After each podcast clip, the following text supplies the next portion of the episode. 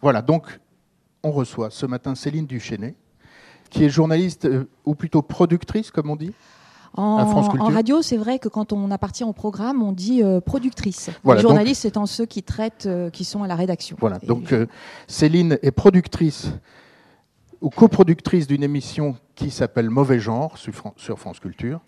qui est diffusé le samedi soir à 22h et qui traite des- de la culture de genre, donc euh, euh, tout ce qui est euh, polar, SF, érotisme, pornographie, les genres dits de traverse, enfin, en gros. Et c'est une super émission. Euh, vous pourrez écouter un podcast euh, ou deux de Céline qui est déjà venue nous parler précisément d'un sujet lié au mauvais genre, les artistes euh, qui choisissent euh, le mauvais genre. C'était que j'ai pu mois. interviewer. Voilà. Oui. Et aujourd'hui, on va parler des sorcières, puisque Céline a écrit une encyclopédie visuelle, c'est comme ça qu'elle se présente, euh, euh, qui, qui sort ces jours-ci, sur les sorcières. Alors, il y a un sujet sur le- les sorcières. Le sujet, traditionnellement, il s'illustre par une image comme celle-ci de, de Goya, mais il y a un sujet très actuel, puisque le thème est décliné dans tous les sens et de manière très positive. Ça, c'est une série. Vous la connaissez cette série qui s'appelle Charmed? Ouais. Tout le monde l'a vue Alors, qu'est-ce qui s'est passé entre Goya et Charmed? Et il faut que je réponde à ça en, Tu en peux. 20 secondes. Et puis, attends, mais je continue, je continue le, Oui, oui. le- le- l'intro quoi pour préciser qu'il y a une quantité de publications euh, qui, marche très très bien. On souhaite la même chose à ton livre. Donc le livre de Mona Chollet, Sorcière, la puissance invaincue des femmes. Un livre pour enfants, euh, évidemment, euh, Harry Potter a laissé beaucoup de traces dans l'esprit de votre génération. Euh, ce livre que on- peut ne pas connaître, en tout cas on se rend compte en te lisant que c'est un classique, Anna Collin, sorcière pourchassée, assumée, puissante, queer, Et à mon avis, c'est un des livres fondateurs. Vraiment qui date de, quand Euh, 2010, je crois, de, de mémoire. Pas, toujours- pas toujours très bonne en date. Mais en tout mais a- cas, euh, Anna Ah oui, Collin a, a commencé à travailler sur ce thème euh, dans les années euh, 2010, au tout début des années 2010. Euh, je continue le petit tour d'horizon pour, euh, pour expliquer que manifestement, il y a un gros sujet sur les sorcières. Tu écris un moment dans ton livre qu'il y a aux États-Unis, et donc Anna Collin en est sans doute euh, l'illustration, un, domaine universitaire qui est les Witchcraft Studies, dans la lignée des Gender Studies. Très intéressant. Les sorcières sont un objet d'étude en sciences humaines dans les universités américaines. Euh, au hasard des, des- événements qui peuvent avoir lieu à Paris euh, en janvier, c'est-à-dire euh, cette année, il y a très peu de temps, deux jours ou même plus, une semaine de discussions, d'ateliers, de divination, d'exposition, de projection à Grande Contrôle à Paris, les nouvelles sorcières. Et c'est par là que je voudrais que nous commencions. Euh, tu as rencontré des sorcières d'aujourd'hui, par exemple Catel. Donc qui est Catel et comment, qu'est-ce que ça veut dire être sorcière en 2019 Je suis allée la voir et elle vit en Bretagne.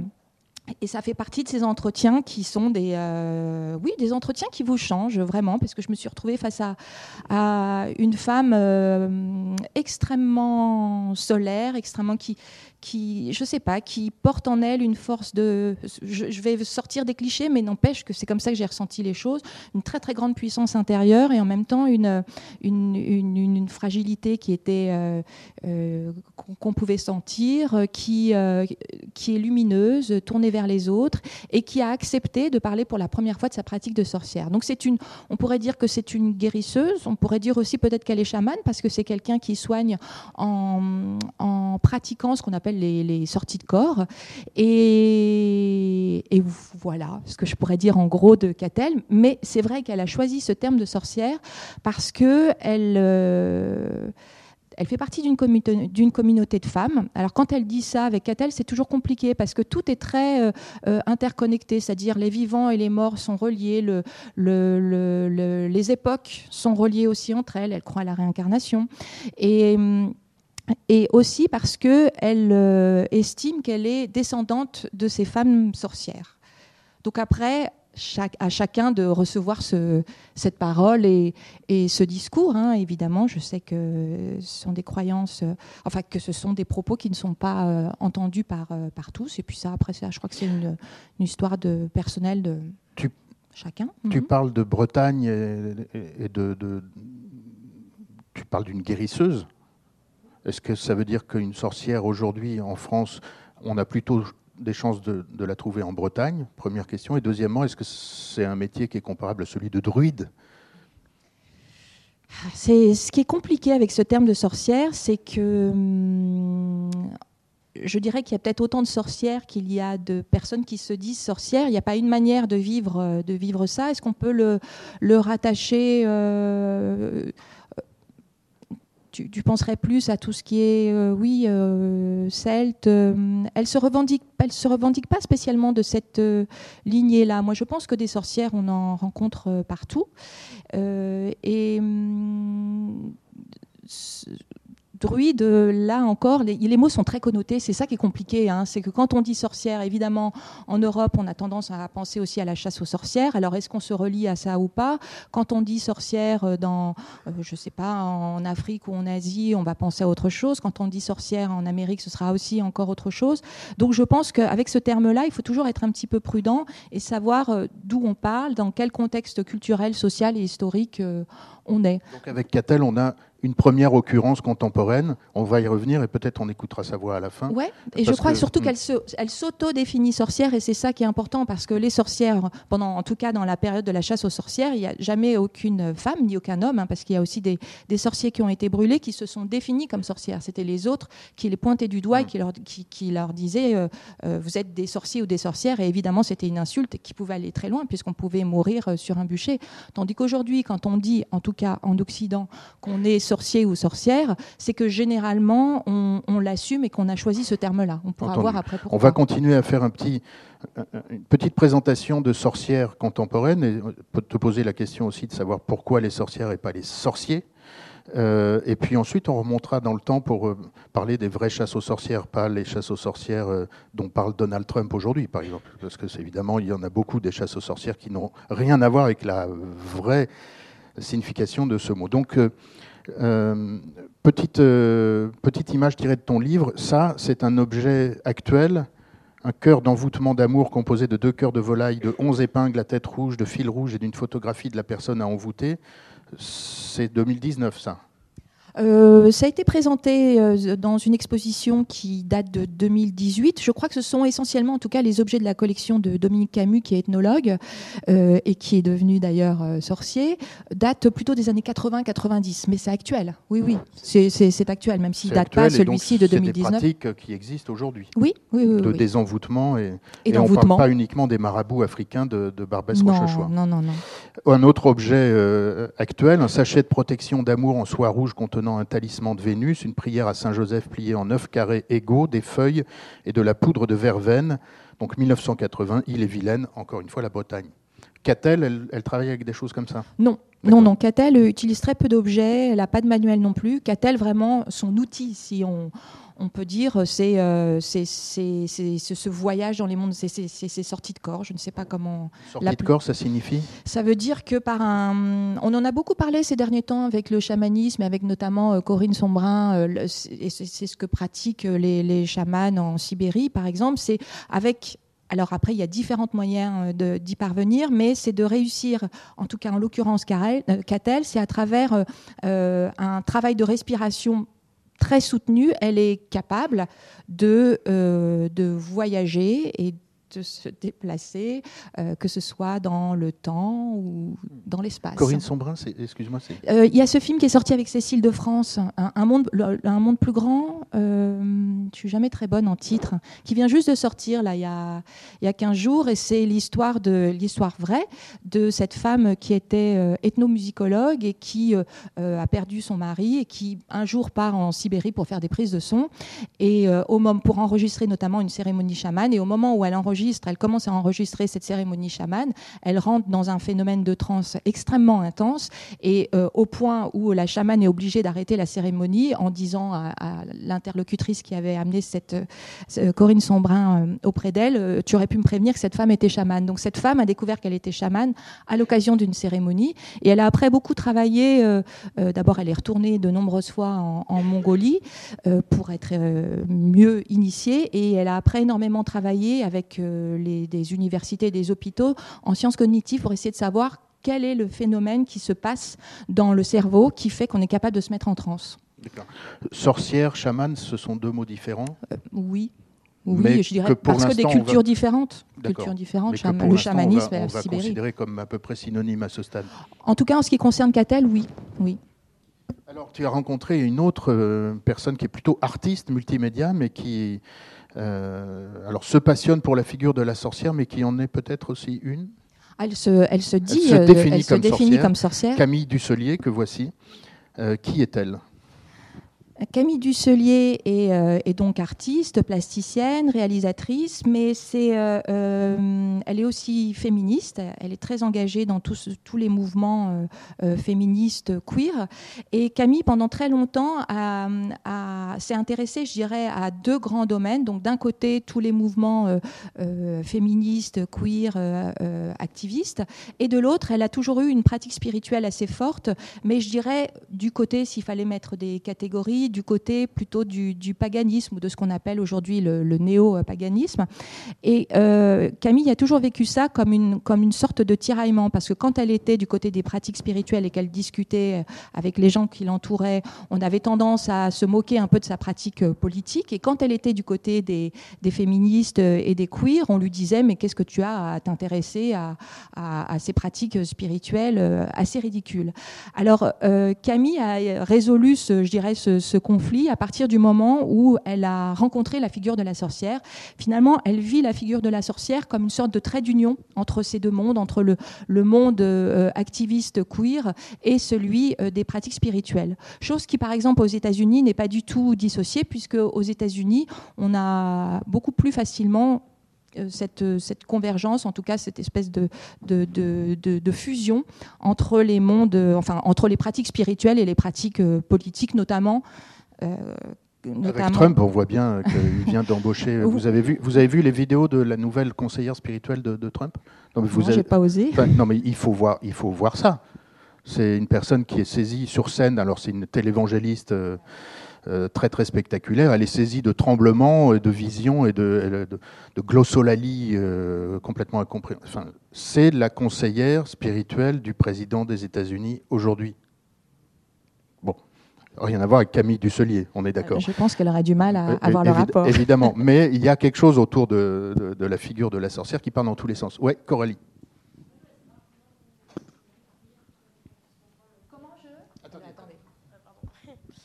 Comment vous le définissez queer, qu'on puisse comprendre euh, Je vois euh, combat activiste, mais je ne comprends pas du coup euh, la position queer d'une sorcière. Comment vous le définissez? La sorcière ou Camille? On va, on va, revenir, on va revenir sur le, croisement entre les mouvements de, sorcières et les mouvements, euh, euh, euh, les, mouvements féministes contemporains. Ça, va, ça vient. Mais pour l'instant, juste on prend quelques petites sorcières dans l'actualité, enfin que tu as rencontrées, pour poser quelques petits jalons, et puis on va, on va y revenir. Donc elle a écrit, euh, Camille Dusselier, un guide pratique du féminisme divinatoire. Ça veut dire quoi le féminisme divinatoire? Alors ce livre a été écrit, a été publié une, euh, une première fois en 2011 et euh, c'est vrai qu'à l'époque le mot de sorcière n'était pas encore très à la, très à la mode, oui, n'était pas encore très à la mode. Peut-être que si aujourd'hui Camille avait dû enfin, réécrire ce livre, elle aurait probablement utilisé le, mot de sorcière. En 2011, ce terme de sorcière était, ou 2010, je crois que le livre date de 2010, était tout de même euh, moins populaire. Mais toujours est-il que ce livre, justement, raconte comment ce qu'elle a réussi à relier et ses pratiques spirituelles et sa pratique euh, politique euh, activiste au sein des, de, mouvements féministes. et on va voir qu'elle n'est pas seule à à exprimer cette rencontre entre deux univers qui, a priori, ne sont pas euh, par an. Et voilà une, première réponse à votre question. Elle a, elle a réalisé un film bon, de 12 minutes, petit, petit court métrage, une série de, documentaires sur euh, une personne qui s'appelle Salvia et qui est une sorcière queer. Tu l'as vu ça? Oui, je regarde lequel. Euh, ouais. C'est. Oui, euh, elle parle de monstres à deux têtes parce qu'en fait, ce sont deux personnes. Ce sont deux personnes. C'est un, couple qui. Euh, alors, ça fait longtemps que j'ai pas vu le film, donc. Mais en tout cas, toujours est-il que ce sont deux personnes qui se revendiquent, deux personnes queer et qui se revendiquent sorcières à deux et qui pratiquent, euh, qui font partie aussi de, d'un mouvement qui s'appelle le mouvement des, des fées je ne sais pas si tu as déjà entendu parler de ce mouvement-là. C'est un mouvement qui est né aux États-Unis, comme, beaucoup, sur la côte euh, californienne, et qui au départ était un mouvement qui euh, rassemblait surtout la communauté homosexuelle masculine, et qui, il existe maintenant quelques sanctuaires, ce sont le terme qu'ils utilisent. Il y en a un en France, un en Angleterre, et peut-être un troisième quelque part ailleurs en, en Europe.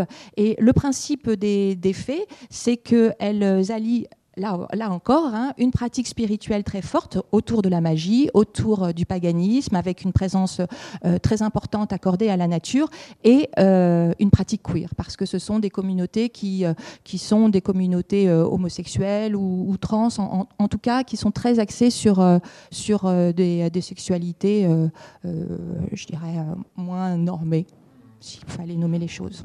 Donc on, on voit dans l'actualité se croiser des inspirations de sorcières, des inspirations féministes et des inspirations LGBT, grosso modo. Et cette, cette rencontre-là, vous l'aviez déjà observée? Parce qu'on la rencontre dans la rue, vous allez voir quelques images. C'est très intéressant, il y a des manifestations, il y a un, mouvement, euh, on ne sait pas s'il est profond, mais en tout cas, il exprime quelque chose de très inédit, très, très intéressant et, et très surprenant. Mais on va... Oui, Céline. Moi, je, me questionne en entendant euh, justement toute cette jonction de plusieurs combats. Est-ce que la sorcière, elle est forcément dans le combat? Ou est-ce qu'elle est en paix? Euh, je, me pose la question, est-ce que la sorcière, en tout cas contemporaine, elle est inscrite dans un ou des combats?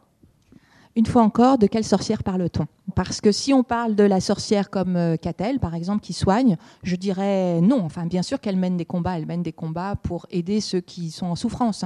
Si on parle de la sorcière telle qu'on peut la voir euh, dans la rue ou telle quand elle manifeste, ou, euh, là, oui, oui, oui, oui, je dirais qu'il y a vraiment une, une posture combattante très forte. Oui. Et du coup, il y a les praticiennes qui seraient peut-être pas dans le combat, et puis il y a les militante qui j'ai l'impression qu'il y a deux catégories finalement qui se sortent de cette J'aurais tendance euh, à, le penser aussi. Alors après, comme toute catégorie, il y a sûrement des personnes qui sont capables de passer de, de, l'une à l'autre. Merci. C'était Céline, diplômée du MBA. Bienvenue. Et une autre question. Une autre question. Pardon. Coralie. C'est vous? Mais du coup, euh, alors je sais qu'on n'en est pas encore là, mais euh, la sorcière que moi j'ai pu connaître, c'était aussi euh, donc les sorcières de Salem. Et quand on commence à chercher là-dessus, on se rend compte que c'était souvent juste des femmes indépendantes, mais qui n'étaient pas dans, ni dans un combat, ni dans. C'était quoi la deuxième catégorie Oui, praticienne. Ni, ni, des guérisseuses, et qui étaient juste indépendantes et qui avaient juste une façon de penser qui était un peu différente. À Salem? Vous parlez de Salem en hmm. particulier bah, Pour cet événement-là, mais pour plein d'autres choses aussi. Il y a des hommes aussi qui ont été euh, pendus à Salem. Oui, oui. Je veux dire, c'est pas toujours lié, euh, pardon, soit au, combat, soit euh, à, la, à, la guérison. Oui, et c'est pas toujours lié non plus à l'indépendance. Ça, je crois que c'est vraiment maintenant l'image qu'on a de la sorcière, de, de, cette femme. Alors, je ne sais pas si on anticipe sur, sur le déroulé. On, est libre. Oui, parce que c'est, je, je, pense que cette image de la femme indépendante et puissante, elle, est, elle, elle n'a rien à voir avec elle a un peu à voir avec une réalité historique, mais c'est, ça, vient surtout du 19e siècle, en fait, et d'un livre qui s'appelle La sorcière, qui est sorti en 1862, qui a été écrit par Jules Michelet. c'est Jules Michelet hmm. qui, a, qui, a changé complètement l'image de la sorcière, en sachant qu'avant, la sorcière, c'était celle qui était brûlée. Et euh, tout à coup, avec ce livre, euh, au 19e siècle, la sorcière devient une, une, figure de combat et une figure positive, une figure euh, belle. Et, là, là, les cartes sont, rebattues, en effet, avec Michelet. Voilà. la, page d'ouverture du livre. Et voilà une citation de Jules Michelet. Mais on va, on va quand même revenir à l'actualité des sorcières. Mais encore une fois, on est libre, on, va dans, les sens qu'on veut.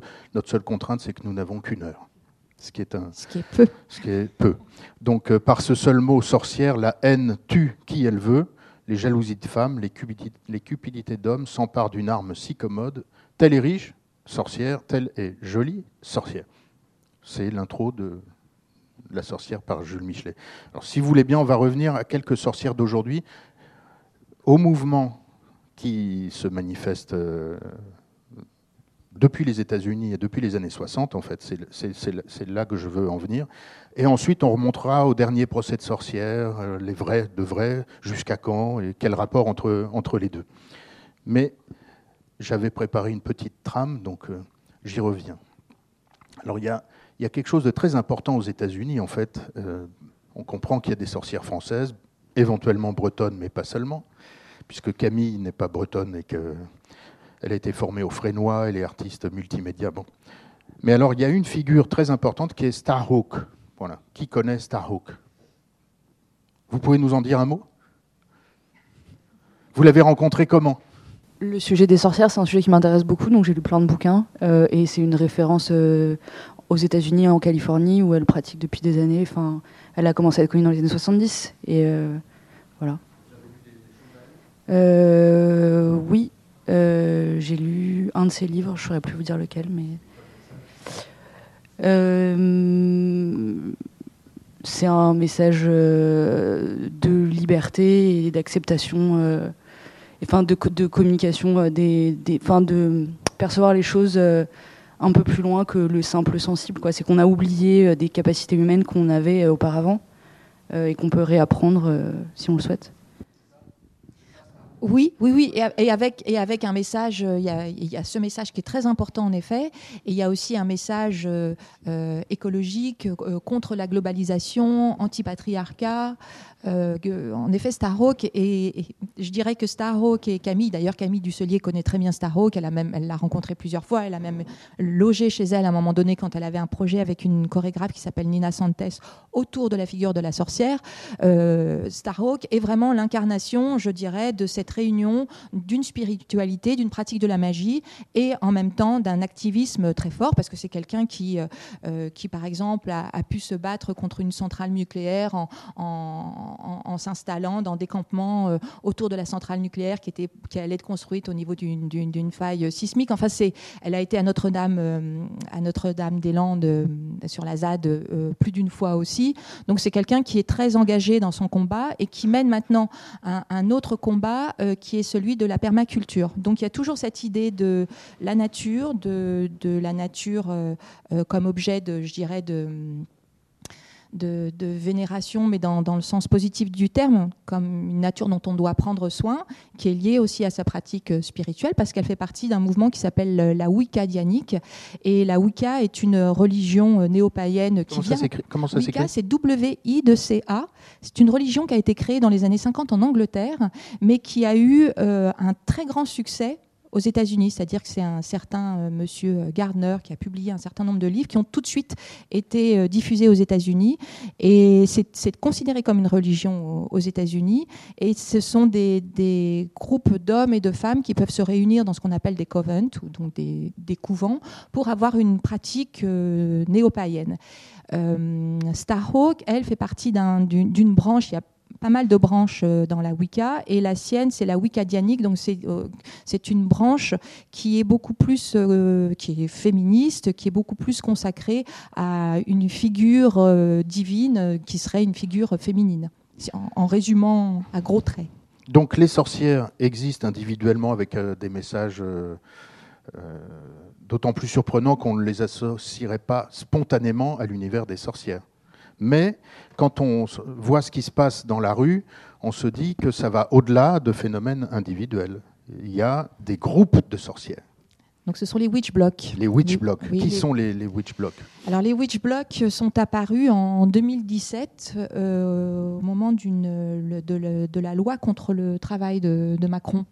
Euh, on les a vus en septembre 2017. La loi contre le travail? C'était en septembre septembre 2017, il y avait des. Alors là, je vais me contre, contre Macron. en gros. contre Macron et par rapport à des lois qui voulaient faire passer sur le, sur le travail. Pardon de cette imprécision. Oui, bon, la, les- la réforme du Code du travail par Macron. Oui, voilà, D'accord. 2017 en tout cas. Et quel rapport avec les sorcières? Ben, elles n'étaient pas d'accord. elles n'étaient pas d'accord. Et Macron euh, représente. euh, euh, bah, tout- tout- je pense que la, la sorcière d'aujourd'hui euh, se bat beaucoup contre les rapports de domination. Donc, euh, évidemment, un président de la République, homme, blanc, a priori euh, hétérose- hétérosexuel, euh, est une incarnation, peut être une incarnation d'un d'un combat, surtout quand il est président de la République et qui décide à la place des autres euh, d'a- d'après elle. Alors, Akab Adabra, bah, Il y a beaucoup de a- slogans qui sont, qui sont basés sur, euh, sur des jeux de mots. euh. elles, elles reprennent finalement, elles reprennent plusieurs principes. Elles reprennent le principe des slogans de, de- du- dans toutes les manifestations. Et elles s'inspirent euh, aussi des Black Blocs avec ce principe d'être euh, habillées en noir, d'avoir, alors pour elles c'est très important d'être anonymes, donc elles ont toujours le, visage euh, voilé, elles ont un voile noir sur le visage, et elles y ajoutent euh, je dirais, des éléments de la, caricature de la sorcière, à, savoir ce grand chapeau noir pointu. Mais ce sont, des, ce sont des activistes.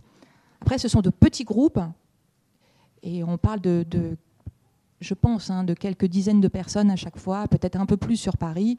Il y a un groupe euh, à Aix-en-Provence, il y en a un à Rennes. Après, il faut, suivre ça sur la durée. Et donc, est-ce que ça, ce que, nous voyons là dans, les manifestations de rue et les, habits de sorcières qui sont là sans doute pour euh, réveiller des peurs euh, ancestrales, c'est un peu comme si on... Ça va? On se fait insulter par, par quelqu'un qui passe dans la rue. Bon. Euh, est-ce que ça, ça rejoint le même, euh, la même logique que ces masques de Guy Fawkes qu'on voit dans les manifestations depuis Occupy Wall Street? Vous connaissez tous le masque de Guy Fawkes qu'on voit à Hong Kong en ce moment. Est-ce que tout ça rejoint le même euh, imaginaire, la même logique stylistique qui fait qu'un message peut être d'autant plus efficace qu'il est associé à une imagerie ancienne euh, Sûrement, sûrement. Après, le point en commun aussi, ce sont des, des mouvements qui sont vraiment contre la globalisation, euh, avec cette euh, touche, je dirais, très féministe du côté des sorcières, et une fois encore, au- au-delà même du féminisme, hein, queer. Hmm. On voit bien là dans ce message, nous sommes les petites filles des sorcières que vous n'avez pas pu brûler, l'inspiration et la, la raison qui fait que le monde de, la sorcellerie peut inspirer des, des mouvements politiques aujourd'hui. Alors ça, ça remonte aux années 70 aux États-Unis, n'est-ce pas? C'est ça, ça, ça doit être euh, le, le- le groupe qui s'appelait Witch, Oui. Qui a existé euh, un an et demi à peu près, je crois, en, en 68. Et c'était donc un, groupement de femmes qui se réunissaient, qui étaient des, pour avoir des, pour créer des sortes de performances comme ça contre le patriarcat et avec des positions euh, très féministes. Alors elles pouvaient arriver déguisées en sorcières. euh, je crois qu'elles ont fait ça pour la Saint-Valentin dans un salon du mariage. Elles, elles ont jeté, elles ont jeté aussi un sort, je crois, à, à Wall Street. Donc avec déjà ce, ce pont qui est fait entre euh, l'image de la sorcière euh, associée à la magie et de l'autre côté euh, une posture politique féministe forte. Voilà une Celles sont plus récentes, ceux-là. beaucoup plus récente, Trump is trash, avec des, des- des vêtements qui sont tout à fait euh, beaux à regarder, il faut dire quand même. Je pense que Trump a réveillé les sorcières. je pense qu'il est une telle caricature de tout ce qu'elle déteste que, euh, en effet, il y a eu pendant, je ne sais pas si c'est toujours le cas aujourd'hui, mais en tout cas à partir du moment où il a été élu, une fois par mois, au pied de la tour euh, Trump à New York, il y avait des femmes qui se disaient sorcières qui se réunissaient pour euh, jeter des sorts. Voilà. Alors, est-ce que ça continue aujourd'hui? Je ne suis pas allée vérifier. Donc le mouvement Witch date de 1968, donc c'est pas tout neuf. Et euh, les initiales veulent dire Women's International Terrorist Conspiracy from Hell. Et en 2016, le mouvement Witch a repris euh, vie dans l'Oregon et, comme tu viens de le dire, euh, a créé des, des, covents un peu partout dans, les États-Unis. qui existait déjà avant euh, par l'intermédiaire de cette euh, religion euh, néo-païenne qui est euh, la Wicca. Alors Là, vraiment, ça, c'est euh, les années euh, euh, 60, euh, 70. Donc, ce mouvement existait déjà, mais c'est vraiment très, très symptomatique, je dirais, de la sorcière. C'est à chaque fois un carrefour, c'est une, forme de, réunion de tout un tas d'influences qui, donne lieu à cette figure de la sorcière qu'on a du mal à définir parce que, justement, elle est au carrefour de tellement d'influences différentes qu'on ne peut pas privilégier, je dirais, une, source plus qu'une autre. Hmm. Voilà un slogan pris sur un mur à Paris euh, en, parallèle d'une manifestation de sorcières. Bois mes règles. Macron au chaudron. Donc on, voit la déclinaison totale. À Cab aussi, Holco par Ba- à Bastards, mais à Cab Badabra, c'est assez, frappant. Et je trouve que c'est intéressant, enfin, si on peut juste revenir Ouais. euh, sur le slogan d'avant, euh, Bois mes règles, ça s'inscrit aussi dans quelque chose sur lequel j'ai beaucoup travaillé, moi, à Mauvais Genre, qui est aussi la réhabilitation des règles euh, des femmes. Alors, ce ne sont pas les sorcières qui, qui en parlent uniquement, mais c'est vrai que depuis quelques années, il y a quand même quelque chose autour de, de, de, de- de cet élément qui est quand même, on ne peut plus naturel, qui est de, de faire basculer ce, ce, ce sang qui était considéré comme sale, impur et qui en tout cas est considéré comme tel par euh, de nombreux euh, monothéismes, euh, en quelque chose de, positif et en une valeur positive. Donc il y a à la fois l'élément qui peut servir dans la magie, parce qu'on sait que dans plein de potions magiques, on peut utiliser le sang des règles, mais il y a aussi cette volonté de montrer que c'est quelque chose dont il faut être fier et ne pas avoir honte, qui va aussi avec le, mouvement queer d'ailleurs, hein, qui est de faire d'une insulte une fierté. Une chose est sûre, si vous voyez ça sur un mur, bah, vous restez deux secondes devant et vous dites Incro- incroyable. Enfin, elle- Merci surtout. non, mais c'est- enfin, c'est, quand on voit la cohérence stylistique de tous les, de tous les slogans et ce- cette recherche euh, à l'intérieur d'un répertoire qui est celui des sorcières, on se dit qu'il y a quand même des capacités littéraires assez avancées et de communication qui font que ben, le message, on va l'entendre, quoi. Même s'il n'est pas évident, parce qu'il y a plusieurs messages qui se croisent sur le capitalisme, le patriarcat, des choses comme ça Le corps des femmes. mais euh, le corps des femmes, mais euh, on, on- on sent qu'il y a du, euh, il y a une cohérence derrière et, et une bonne utilisation de, de la langue et des, des accoutrements, etc. Witches pro- protect the earth. Mon corps, mon choix, ni Dieu ni mec. Et alors ce, ce logo là, tu peux nous en parler de ce logo rose et, sur fond rose et noir? Alors, euh, est-ce que je peux complètement le décrypter? Parce que je, bah, y a le A d'anarchie, bien sûr. Il y a euh, la figure du féminisme. Il y a la, la lune qui représente la sorcière. Euh, je crois qu'on est un petit peu au carrefour de, de toutes les, de, de toutes ces mouvances qu'on essaye de, de définir depuis tout à l'heure. Ni Dieu ni mec en tout, en tout petit, 6. Cisgenre. Et ça, donc, place du Louvre. Mon utérus est une ZAD, sorcière avorteuse, ni Dieu ni Père, PMA pour toutes. Gardez vos rosaires. Donc, il y a aussi beaucoup de, de- de slogans anti- anti-Vatican. hein. Oui. Forcément, puisqu'elles sont sorcières. Donc, ce, ce- ce logo, il est international. Alors, je n'ai pas trop travaillé dessus, donc je ne voudrais pas trop m'avancer.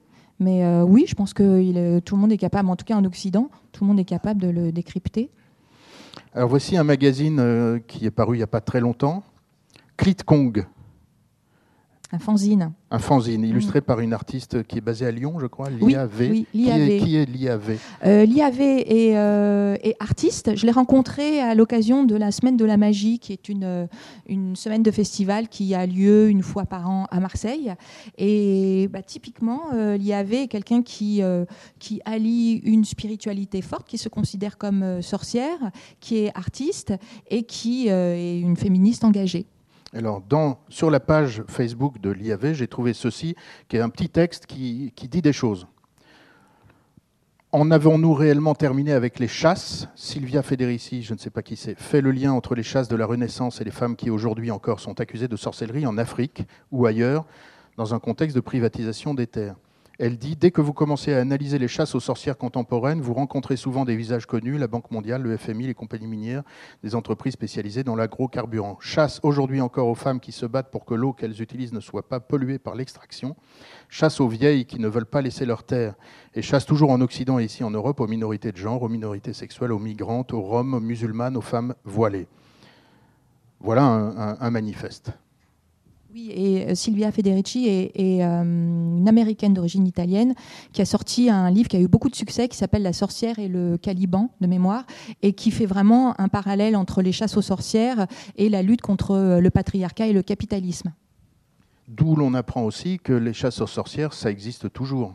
Alors en Occident, on ne brûle plus de sorcières depuis depuis euh, en, La fin du en- en 17e. France, euh, depuis 1682, euh, en tout cas depuis l'édit de Louis XIV en France. Mm. Mais en Afrique, euh, ça peut encore arriver. C'est je- l'objet de ce film, I'm Not a Witch, Je ne suis pas une sorcière, un film de Rungano Nyoni. Ce sont Que- des camps de sorcières. Je l'ai vu. Vous l'avez vu? Vous pouvez en dire deux mots?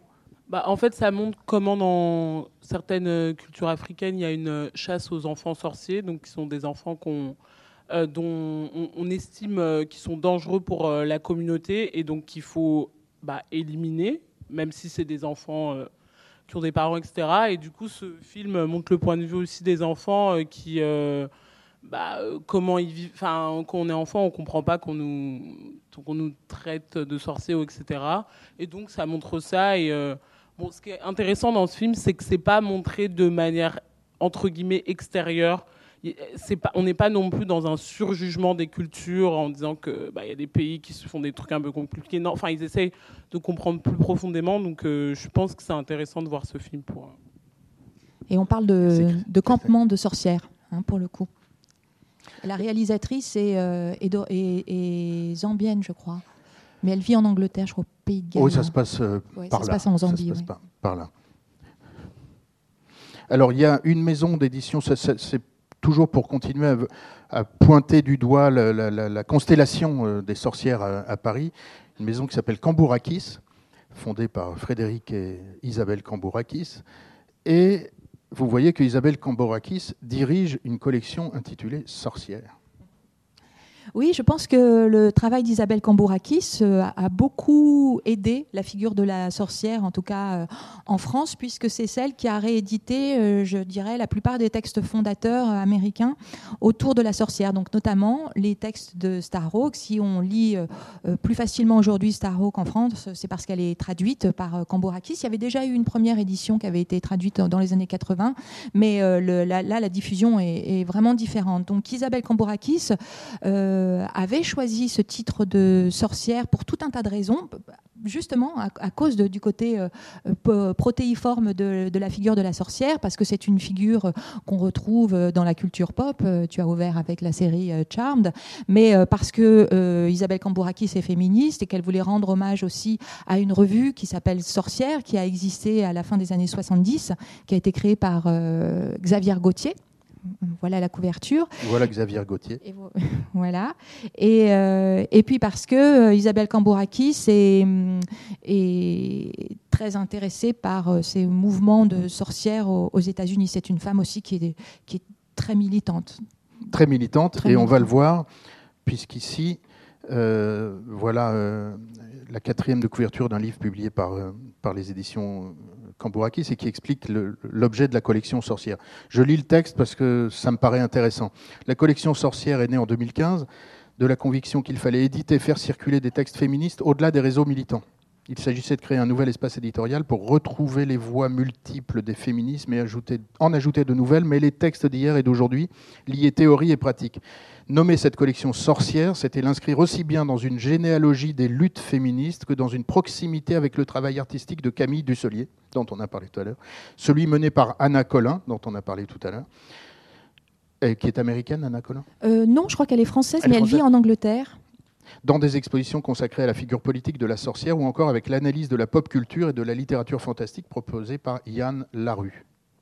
qui est, euh, qui est, euh, qui est super, qui est, une, euh, qui est professeur, alors que je ne dise pas dans quelle université, je crois Paris 13, mais qui est, qui est surtout, qui est surtout une, une grande spécialiste de la science-fiction féministe.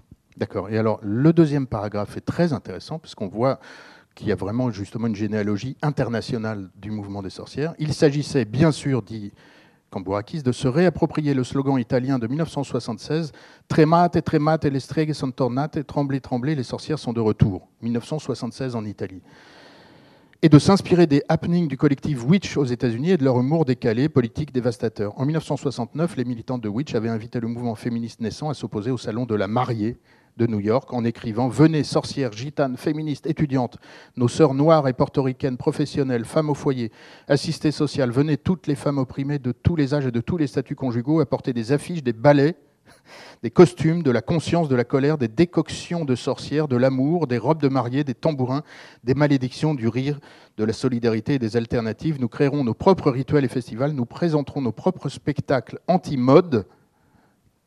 C'est pour ça qu'on en parle aujourd'hui ici. Et nous nous rencontrerons dans un geste d'autodéfense contre l'ennemi commun. Et l'ennemi commun, il a un nom,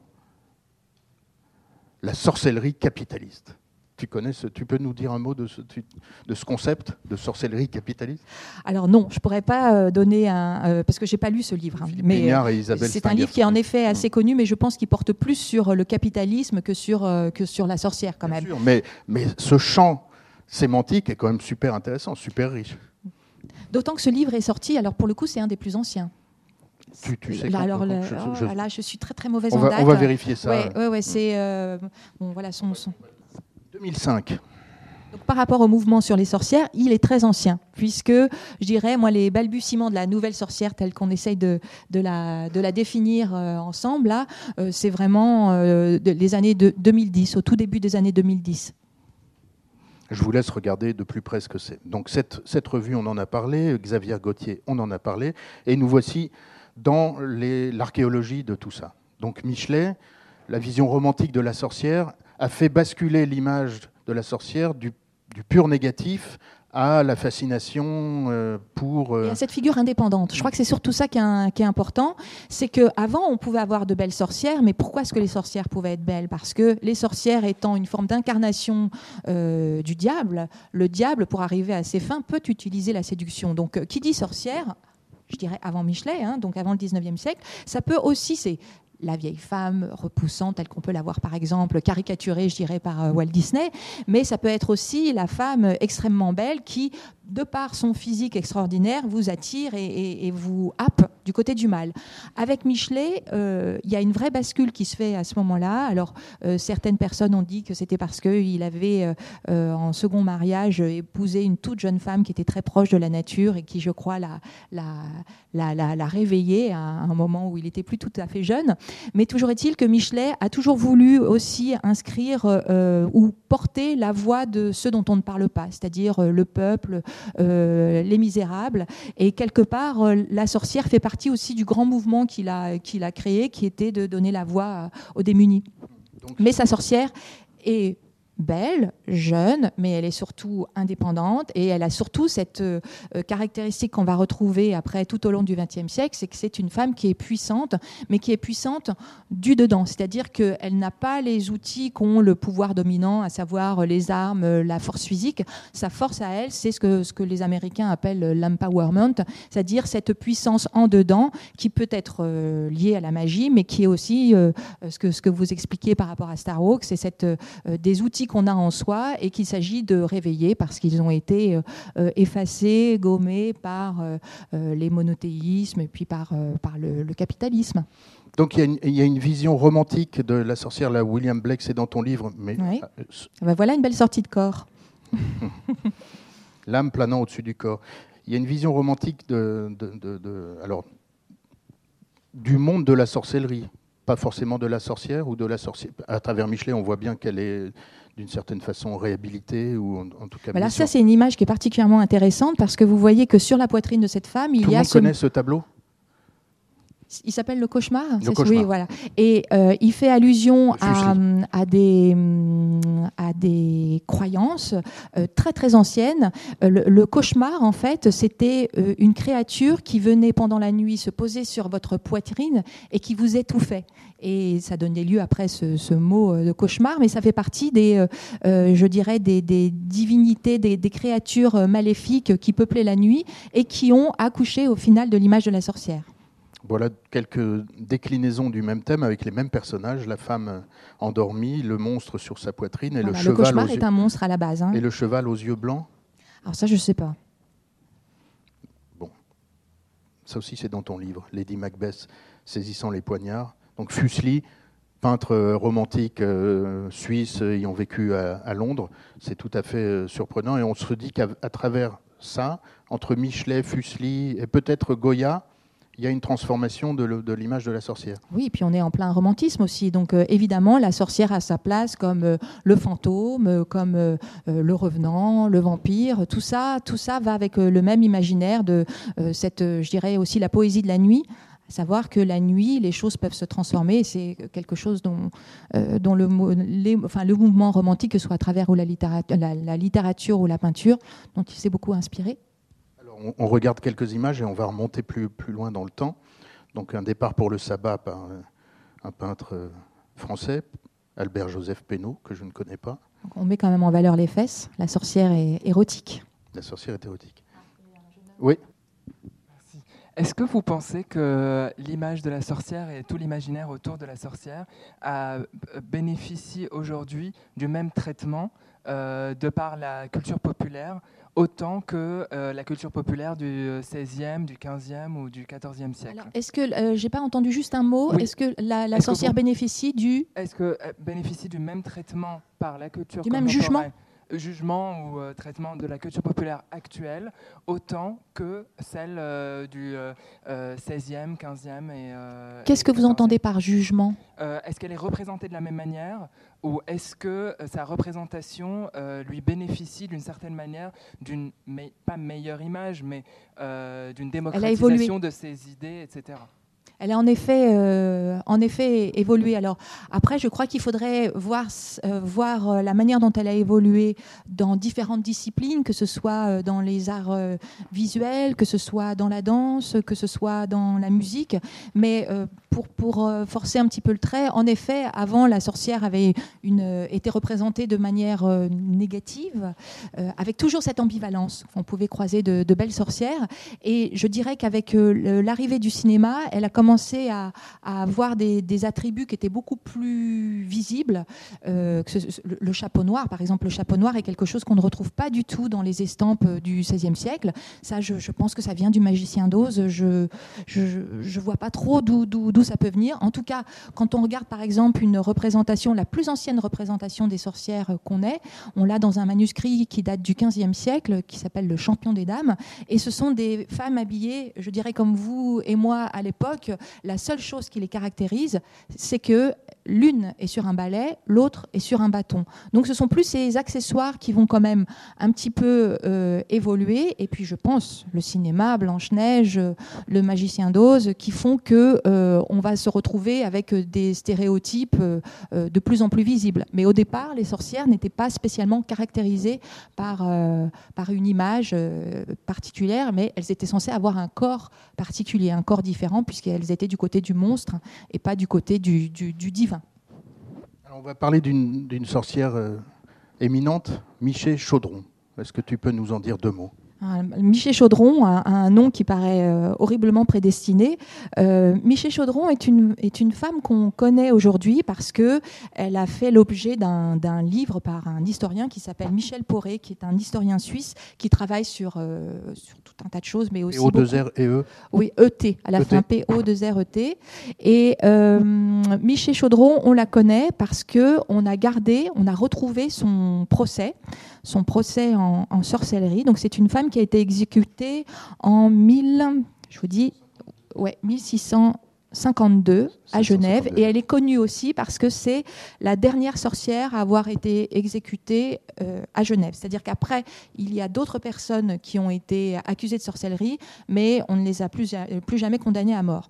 Michel Chaudron, on sait, on a quelques éléments sur la vie de cette femme. On sait qu'elle est née donc en 1602-1603. Euh, elle n'est pas suisse, elle est originaire de Savoie. Elle, est, elle était de confession catholique. On a des informations sur elle parce qu'en fait, on a deux procès sur elle. Un premier euh, qui était un procès pour euh, paillardise. Alors, la paillardise, à l'époque, c'était avoir des relations sexuelles euh, en dehors du cadre du mariage, qui était une chose finalement assez courante parce que Michel Chaudron n'avait pas épousé la personne avec qui elle vivait. Et elle a été accusée de ça.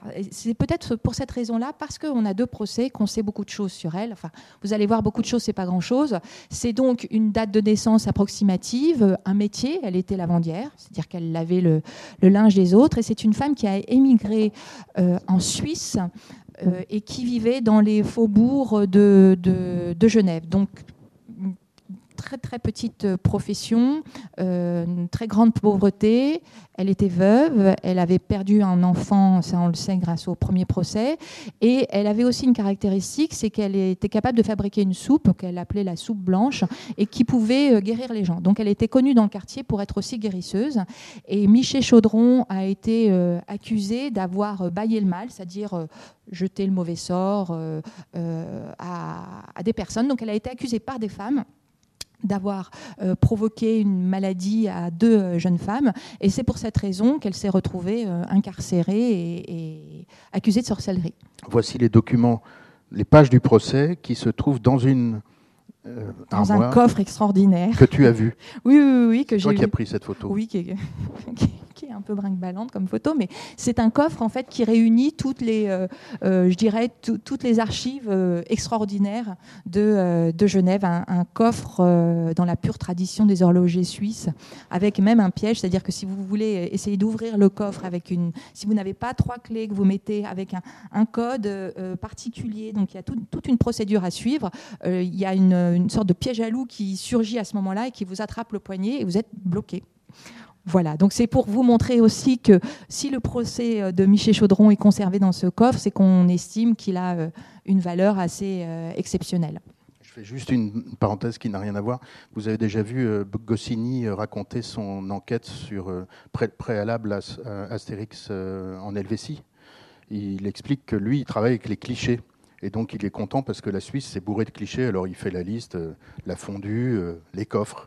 Et donc, il est allé euh, à Genève avec, euh, avec Uderzo pour euh, consulter un coffre comme celui-là et regarder comment c'était fait et en faire quelque chose dans la bande dessinée. Puis, il ajoute la Suisse, c'est génial parce qu'on a plein d'imaginaires autour à partir d'éléments comme ça. Et il ajoute, la Bulgarie, ça serait différent parce que à part le yaourt bulgare, je ne sais pas ce que je pourrais spontanément associer à la Bulgarie, c'est assez drôle.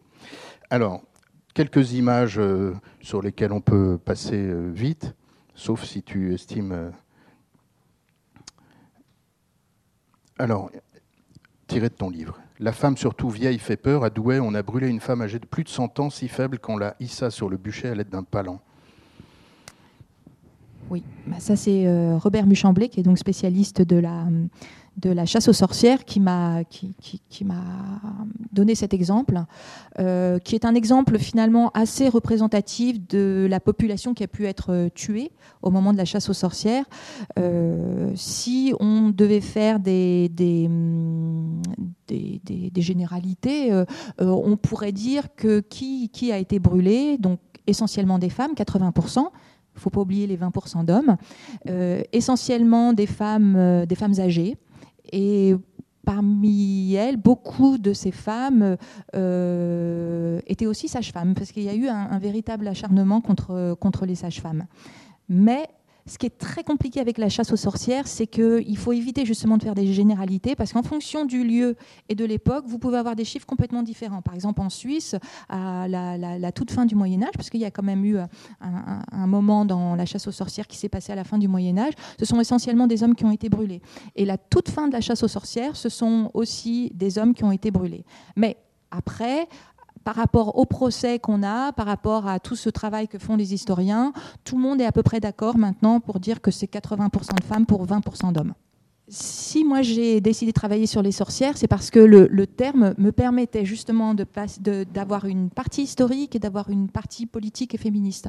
Euh, moi, ce qui m'intéressait, c'est qu'un terme, c'est le côté euh, protéiforme d'un terme. Qu'est-ce qui fait que ce, terme de sorcière euh, ait pu voyager donc de, de- des temps modernes? Parce que la chasse aux sorcières, c'est plutôt le 16e et le 17e siècle. Et pourquoi est-ce qu'aujourd'hui, il y a des femmes qui se revendiquent sorcières? On aurait eu moins de, moins de possibilités, je dirais, avec ce terme de sorcier.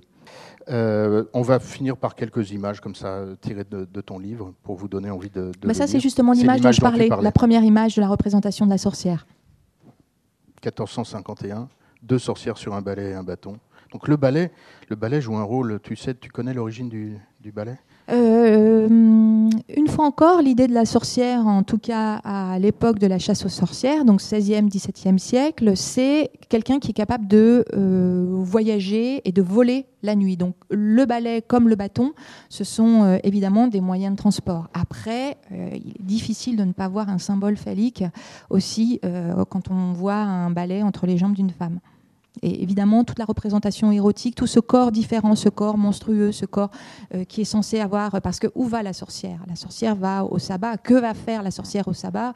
Elle va euh, pratiquer la sodomie, elle va embrasser les fesses du diable, elle va manger des enfants euh, morts-nés. Il y a toute une, toute une, je dirais, une fantasmagorie autour de, la sorcière qui fait qu'on ne peut pas, on peut pas nier aussi le côté sexuel qui est associé. Alors voilà, le, baiser, rituel sur les fesses du diable lors du sabbat. Voici une illustration du, du thème du corps de la sorcière. Oui, mais oui, parce que c'est la preuve par l'eau. Il flotte.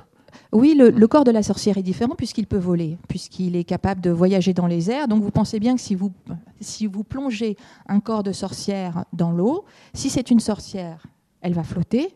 Si c'est pas une sorcière, elle va couler. Bon, tant pis, elle sera morte. Mais au moins, vous saurez à qui vous aurez affaire. Voilà, mais c'est le genre de pratique qui existait. Voilà une illustration du thème euh, de la sage-femme euh, maléfique. Et voici un autre. Euh, une balance. Une, balance sur laquelle on a posé, sur l'une d'entre elles, on a posé une femme soupçonnée d'être une sorcière, et de l'autre côté, qu'est-ce qu'on pose? Bah, Des poids, c'est toujours la même chose. Est-ce que son corps est anormalement léger ou pas? Pour vous montrer les types de, moyens qu'on pouvait. Il y a toujours une forme de rationalité derrière, hein, mais le type de moyens qu'on avait pour, euh, euh, déceler euh, un corps de sorcière ou pas, en sachant qu'on on pourrait parler de la torture quand même parce que c'est quand même une des premières choses qui était faite. Je sais bien que la preuve par l'eau, c'est une torture aussi, mais quand une personne, par exemple Michel Chaudron, quand elle a été euh, incarcérée, euh, on l'a passé à la question, on a essayé de savoir euh, si oui ou non elle était sorcière, elle a nié. Donc il faut déjà voir cette différence qu'il y a de, je dirais, ce, fossé énorme, qu'il soit social ou, culturel, entre cette femme analphabète qui, qui, vit de rien et puis le juge en face qui lui vient de, vient de l'élite. Donc il y a les questions. Et puis après, il y a ce qu'on a appelé euh, l'estrapade. Euh, elle était, on lui avait attaché les bras par derrière et elle était projetée comme ça dans le vide. Bon, bah, au bout de deux fois, euh, évidemment qu'elle a avoué qu'elle était sorcière. Et dernier point, la recherche de la marque du diable comme le corps de la sorcière et du sorcier, hein, une fois encore, est différent. On va planter de grandes aiguilles en, en, en argent dans tout le corps, mais vraiment d'une profondeur, je dirais, d'un doigt.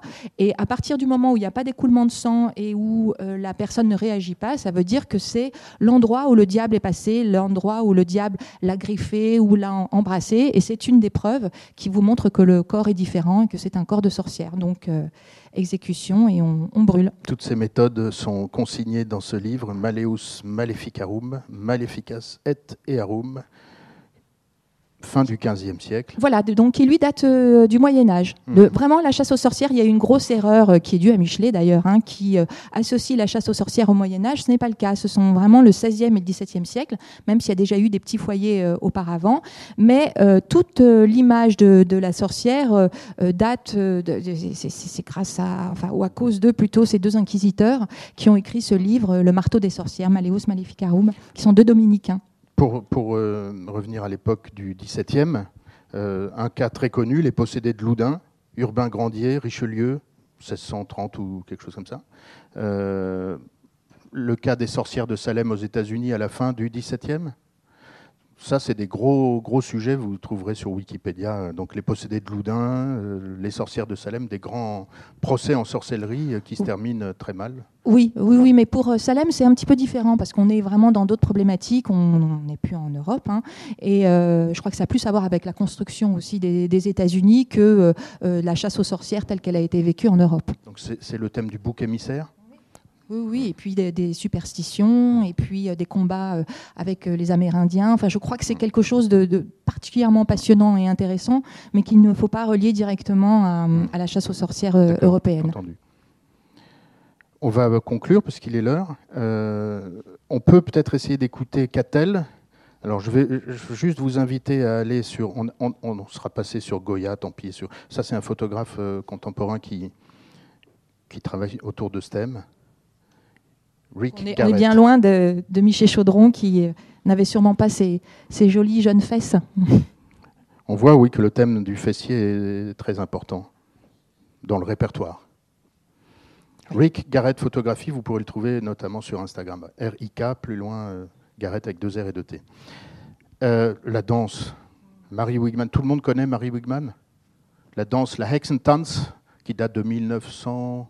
14 pour 14. la première version, ouais. Et 1926 pour la- l'archive qu'on a conservée. On se la regarde, je pense qu'elle est Ah sur ouais, YouTube. ouais, ouais. Vous n'avez jamais entendu parler de Marie Wigman? C'est une danseuse allemande des années 10.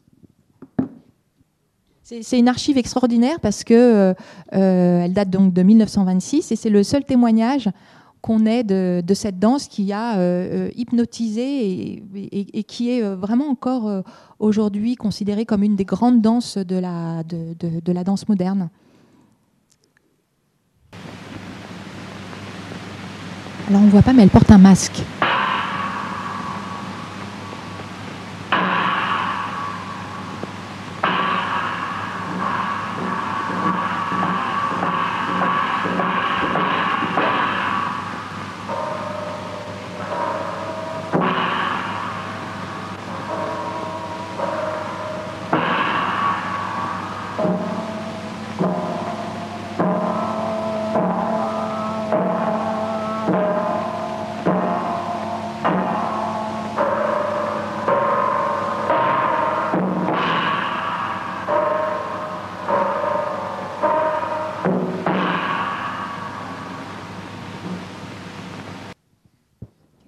Vous invite à, découvrir le travail de Latifa Labissi, qui est chorégraphe et qui a repris la, danse de la sorcière et qui a même rencontré, ben voilà, Latifa, qui a rencontré une, femme à qui on avait transmis la danse, qui a, enfin bon, toujours est-il que Latifa Labissi aujourd'hui est la seule à connaître la danse de la sorcière euh, euh, en entier. Et c'est d'ailleurs euh, quelqu'un qui est très très connecté au monde de- des sorcières, à Anna Collin, euh, qui travaille beaucoup sur le thème de la sorcière. Alors, on va finir par quelques conseils bibliographiques en complément, et puis on va essayer d'écouter Catel en. Voilà. Donc, euh, un grand classique, ça date des années 60, Robert Muchemblé, 70. Peut-être un peu plus, mais peut-être un peu plus, mais c'est vraiment un, oui, un grand classique Le sabbat des sorcières de Carlo Ginzburg. qui fait le lien entre le chamanisme et euh, la figure de la sorcière, de la chasse aux sorcières, un, un ouvrage fondamental. Euh, Jeanne ça, ouais, ça c'est la, la grande anthropologue qui a travaillé sur les, sur les sorciers et les sorcières euh, dans le bocage normand. Aussi une grande dame, très très grande dame. Ça doit être sa thèse, hein, les mots, la mort, les sorts, Ouais. la sorcellerie dans le bocage. Ça je connais pas. Et voilà, donc pour poursuivre, euh, vous pouvez écouter la série documentaire de Céline en quatre euh, volets, en complément Quatre heures. Du, quatre heures, ok, complément du livre. Donc la chasse aux sorcières, la sorcellerie, les figures de sorcières, sorcières, nature et féminisme. Et alors on va essayer d'écouter Catel. J'adore les vieilles photos. Voilà. Il n'y a rien. Y a rien. Y a rien. Donc je, je vais trouver. Ah, par des voix, des voix normales et puis d'autres voix un peu plus impénétrables. Mm. Je vais m'amuser. Ouais, ça va être bien ça. Ouais. On va voir si je suis radiophonique. Voilà. Euh, êtes-vous une sorcière? Oui, oui, oui. Peut-être une sorcière blanche. Celle qui ne jette pas de sorts euh, mauvais. Voilà. Je suis plutôt une bonne sorcière. Contrairement aux sorcières noires? Oui, oui, oui. Qui euh, jettent des sorts, qui sont peut-être plus, plus visibles aussi. Mm. Ouais, ouais. Donc une sorcière blanche, c'est plus une, une- une femme de l'ombre, une... Oui. C'est l'ombre qui apporte la lumière. C'est rester caché pour apporter le plus de lumière possible. Ouais, c'est ça. Et ben voilà. Merci beaucoup, Céline. De rien.